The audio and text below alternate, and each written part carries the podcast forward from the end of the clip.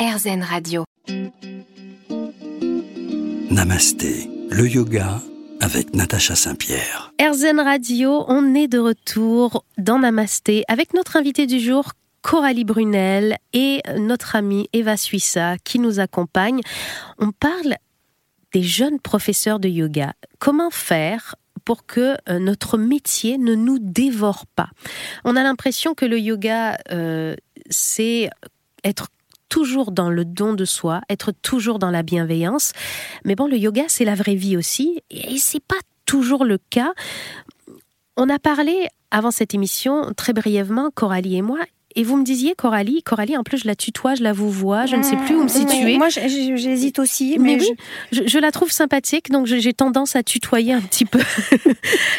vous parliez, Coralie, de la solitude des auto-entrepreneurs. Ça, vous l'avez vécu? Oui, oui, et c'est bien pour ça qu'aujourd'hui, je crois que le terme solopreneur euh, aussi euh, existe. Pas mal.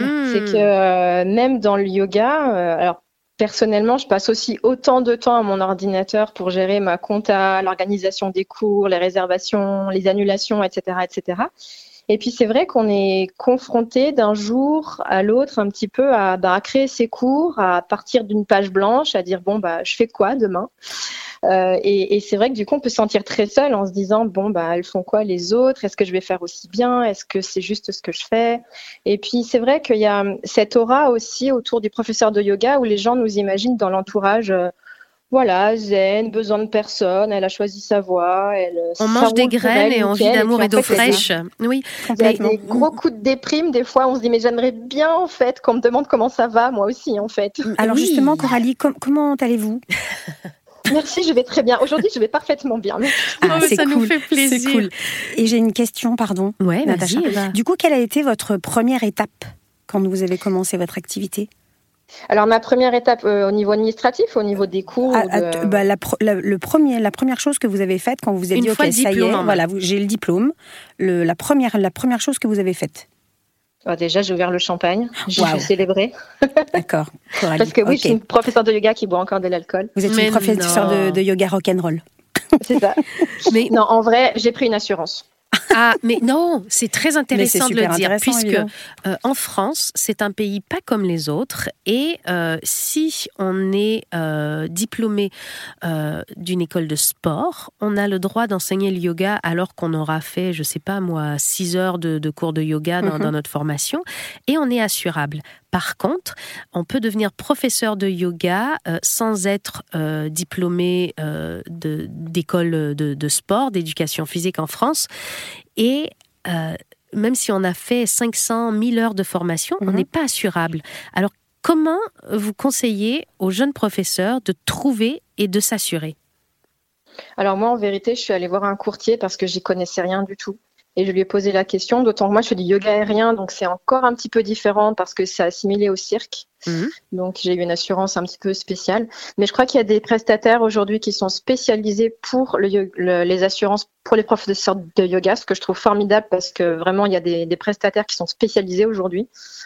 Donc euh, voilà, mais j'ai pas de conseils particuliers. Euh, ça a été euh, des recherches en fait auprès de plusieurs courtiers qui m'ont conseiller aussi avec leurs connaissances, c'est pas non plus les choses qu'ils assurent le plus souvent. Le plus, souvent, évidemment. Vous parliez en tout début d'émission que euh, étudier le marketing vous a aidé parce que euh, dans les écoles de professeurs de yoga, on ne nous forme absolument pas euh, au monde de l'entreprise. Et mine de rien, on va monter une entreprise. Chaque pays étant différent, le monde de l'entreprise sera différent. Comment on fait pour s'y retrouver dans, cette jungle-là? Parce que tout d'un coup, on va avoir des charges à payer, des déclarations à faire, de la compta à tenir. C'est un peu complexe tout ça. C'est un petit peu complexe et c'est vrai que là, du coup, je remercie un petit peu mon passé d'assistante de direction. J'ai réussi à jongler assez rapidement avec mes différentes casquettes, en fait, derrière le professeur de yoga. Hmm. Mais c'est vrai que tout le pan du marketing pour moi a été le plus gros challenge parce que j'avais à peine euh, ouvert YouTube dans ma vie, j'avais pas encore de compte Instagram, je maîtrisais vaguement Facebook et, voilà, donc j'en étais là. Donc c'est vrai que je me suis formée plutôt à la communication digitale pour développer aussi des outils digitaux qui me sont très précieux aujourd'hui parce que c'est la pub, les flyers et les cartes de visite, c'est pas ce qui fonctionne aujourd'hui. C'est des US, ça n'existe plus. Mm-hmm. On va parler dans quelques instants de la peur de la page blanche. Ce n'est pas une peur qui touche que les musiciens, que les auteurs, que les romanciers. Ça touche aussi les professeurs de yoga. On va découvrir comment et pourquoi dans un instant sur RZN Radio. Restez avec nous. Namasté revient dans un instant avec notre invitée Coralie Brunel.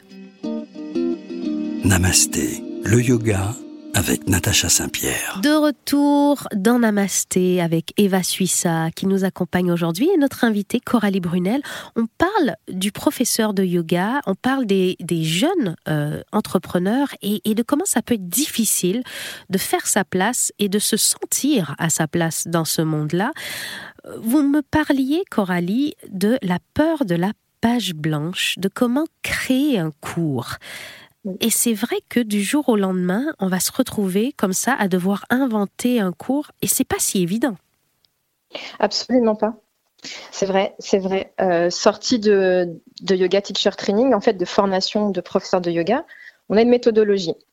Et puis on a plusieurs outils à notre disposition, donc les postures, les respirations, et comment les lier entre elles, etc un petit peu de philosophie, d'anatomie. Voilà, on, peut construire un cours de manière intelligente et intelligible euh, directement après. Mais c'est vrai qu'il y a tellement de possibilités en fait qu'on se dit mais waouh, en fait je fais quoi, je dis quoi, je vais où? Donc en fait l'idée c'est de pouvoir structurer ces idées et c'est très difficile parce qu'on a soit 45 minutes, soit une heure, une heure 15, une heure et demie, des fois 30 minutes peut-être pour faire un cours. Et, moi, j'ai trouvé ça très compliqué au départ. Il y a des professeurs, et, je, je, fais cet aveu, moi, à une époque, au tout début, je passais plus de temps à préparer un cours que la durée du cours lui-même. Est-ce que, est que je suis la seule un, ah, peu tarée comme ça ou est-ce que c'est fréquent? Alors absolument pas, Natacha. Euh, je suis passée par là et euh, je rencontre énormément de jeunes professeurs de yoga qui ont cette problématique.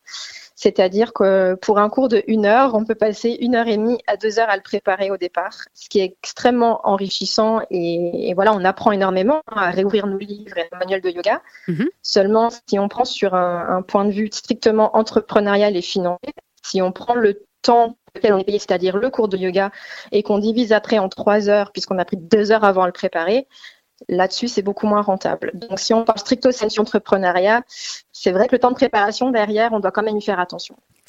On doit y faire attention. Euh, Eva, ça t'interpelle tout ça? Alors oui, ça m'interpelle, mais désolée, je vais, je vais vous couper, euh, mesdames les professeurs. Mais en plus, je crois que Coralie, vous avez un cours particulier, c'est-à-dire le yoga aérien. Oui. Ah oui, depuis le début de l'émission, ça trotte dans ta bah tête. Bah oui, ça fait son chemin, désolé, hein, mais euh, et puis en plus le chemin est long dans ma tête. Hein. J'ai une petite tête, mais le chemin est très très très long. Euh, du coup, euh, est-ce que vous pouvez nous en dire un poil plus Qu'est-ce que le yoga aérien bah, Voilà ta question oui, en fait. Hein, oui. Mmh. oui, bien sûr, volontiers. Ah, donc le yoga aérien, en fait, on évolue avec l'aide d'un hamac, ce qu'on appelle un hamac. Donc c'est un tissu qui est accroché au plafond en mhm. forme de U. Mhm. Et grâce à ce tissu, on évolue soit encore au sol avec un support dans les bras ou dans les mains avec le hamac, soit les jambes euh, dans le hamac et on a un pied au sol, enfin pardon, une jambe et l'autre au sol, et puis on évolue avec. On est bercé ou on est On est porté, on est assisté un peu. Euh, assisté et porté selon les, moments, oui. Par ce, par ce, ce hamac.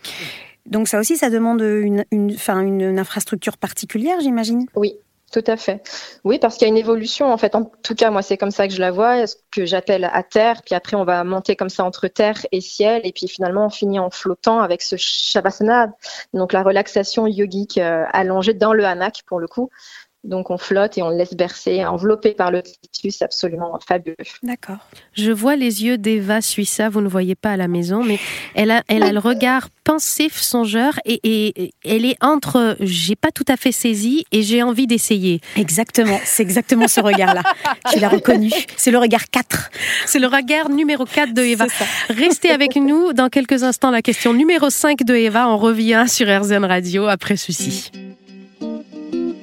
Namasté, le yoga avec Natacha Saint-Pierre. De retour dans Namasté sur RZN Radio, Coralie Brunel aujourd'hui nous explique comment optimiser notre temps, notre organisation en tant que professeur de yoga, en tant que jeune entrepreneur, pour que finalement ce soit nourrissant pour nous aussi de faire ça et que ce ne soit pas épuisant. Parce que beaucoup de jeunes professeurs de yoga vont s'épuiser à chercher comment bien faire leur travail, à essayer de répondre aux attentes d'une société. Et ça, c'est pas toujours évident.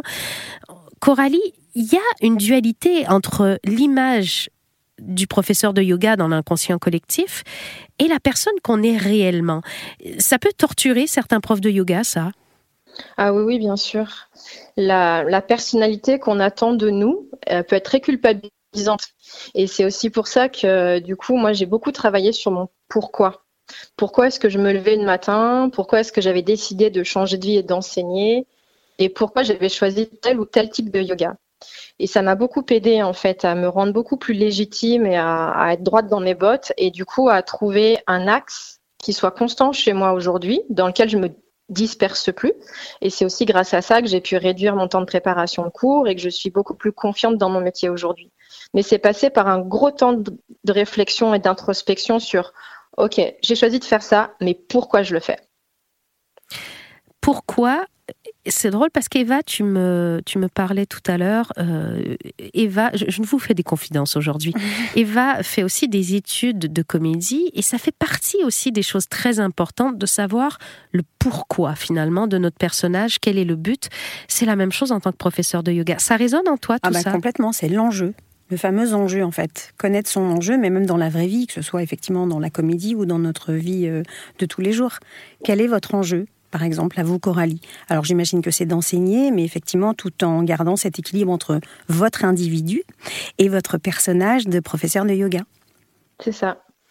C'est un petit peu la même idée. Hein. C'est comme sur monter sur scène à chaque exactement, Exactement. On enfile un costume et on joue à un rôle plus ou moins euh, clair selon les professeurs, selon leur carrière. Et c'est vrai qu'il faut protéger du coup votre individu parce que on a tendance à des fois la frontière elle est infime et on peut se faire du mal. Donc c'est bien de bien cloisonner tout ça. Exact. Est-ce que il y a aujourd'hui une espèce de dictature autour des professeurs de yoga où on leur demande d'être quelque chose pour répondre à nos besoins à nous. Coralie, est-ce que vous avez ce sentiment-là? Alors je l'ai eu, mais grâce à, ce travail que j'ai fait en fait euh, sur moi, je l'ai beaucoup aujourd'hui. C'est comme si j'avais fermé un peu mes pierres à tout ça. Euh, mais au départ, oui, je, l'ai carrément senti au début de ma carrière de jeune prof de yoga. Alors, je, me considère toujours comme une jeune prof de yoga, mais je me sens plus confiante, ce qui fait que j'ai moins ce, ce, fardeau un petit peu de la peur et de, la non-légitimité, en fait, qui m'a un petit peu quittée quand même, heureusement, avec les années, le temps qui passe. Cette non-légitimité-là, vous la ressentiez euh, dans le regard des autres professeurs ou dans le regard de vos étudiants? J'ai envie de dire euh, un peu les deux, en fait. Euh, parce que j'ai, en fait, ma posture aussi, elle était le miroir de ce que j'avais en face. Et au départ, quand je donnais des cours, j'avais les, épaules un petit peu courbées. Si j'entendais un soupir dans la salle, je me disais, mon Dieu, qu'est-ce qui se passe? Est-ce que j'ai fait un truc qui n'allait pas? Et du coup, je me renfermais un peu. Enfin, vraiment, j'étais vraiment pas sûre de moi du tout. Donc, je le ressentais. Je pense que je le ressentais de mes élèves parce que clairement, je leur faisais ressentir aussi. C'était aussi ma faute. La société est un miroir de, de, qui on est, en tout cas notre microcosme est un miroir de, de qui on est. On, peut le voir souvent. Aujourd'hui, vous accompagnez des gens, Coralie, pour les aider à devenir euh, plus épanouis dans leur rôle de professeur de yoga. On va continuer d'en parler dans quelques instants sur RZN Radio. Restez là, ça peut vous intéresser que vous soyez jeune professeur de yoga, professeur confirmé, voire même auto-entrepreneur. Euh, tous ces petits trucs-là peuvent vous parler à vous. C'est dans Namasté. On revient tout de suite.